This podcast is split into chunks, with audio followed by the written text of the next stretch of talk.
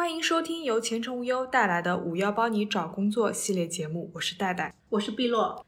现在单休的工作已很常见，相较于双休，单休的休息时间少，并不是我们找工作时的首选。但是，当单休的工作薪资高于双休时，要不要为了钱把双休换成单休呢？双休换单休，到底要涨多少薪才不吃亏呢？日前，前程无忧就双薪月薪六千跳槽，单薪月薪八千去不去这一话题进行讨论投票。数据显示，有百分之五十九的受访者表示喜欢双休不动摇，有百分之四十一的受访者认为这个槽可以跳，因为钱变多了。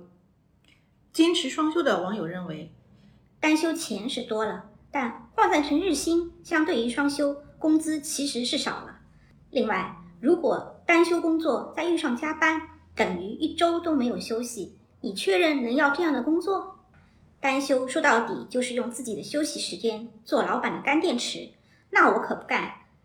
如果自己真值那个价，为什么不跳槽去双休且薪资又高的公司呢？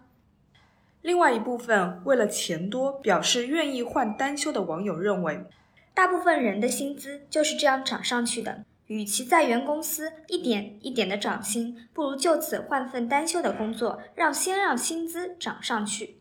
从大学毕业就开始单休，习惯了这样忙碌的生活，一旦闲下来，还真不知道该干啥。只要有钱赚就好，经济可以让人获得底气，不要和钱过不去呀。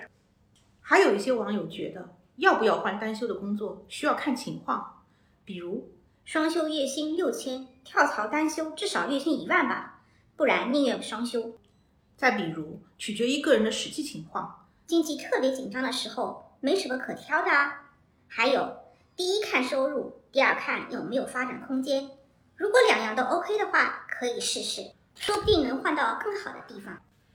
显然，单休或双休没有绝对的好与坏，每个人需要根据自己的情况来判定。而对于需要从双休转向单休的打工人来说，要面临这样一个问题，就是每周多上一天班，这一天究竟值多少钱呢？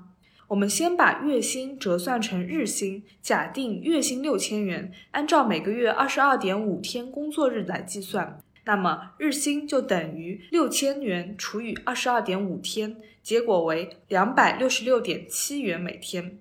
注意，这里的周六或周日上班，对于双休制员工来说算加班，薪资应当加倍。那么，周六或者周日上班的日薪就等于二百六十六点七元乘以二，结果为五百三十三点四元。一个月以四个周六或者是周日算，那么一个月的总计就是五百三十三点四元乘以四，结果为两千一百三十三点六元。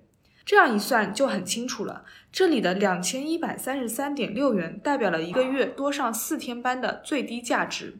如果要换一份单休的工作，以六千元的原有月薪为例，再加上两千一百三十三点六元，那合计就是八千一百三十三点六元，这才是这份单休工作应当给付的最低月薪。注意，这里仅仅是以月薪六千为例，大家可以带入真实的月薪，计算出一个合适自己的薪资价位。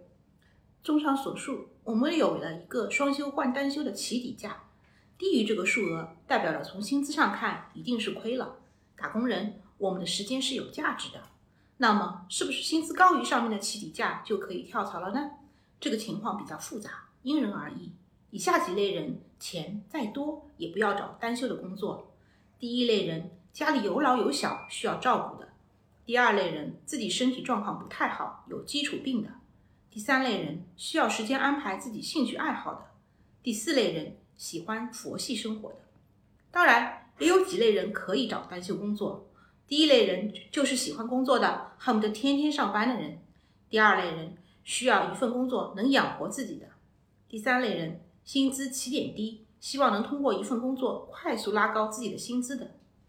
最后，我想再加上一条：如果单休工作再加上要九九六的话，钱再多也不要换，健康是无价的。别把九九六拼命换来的钱交给医院，真的是划不来呀。好啦，本次节目到此结束，感谢收听，我们下期再见。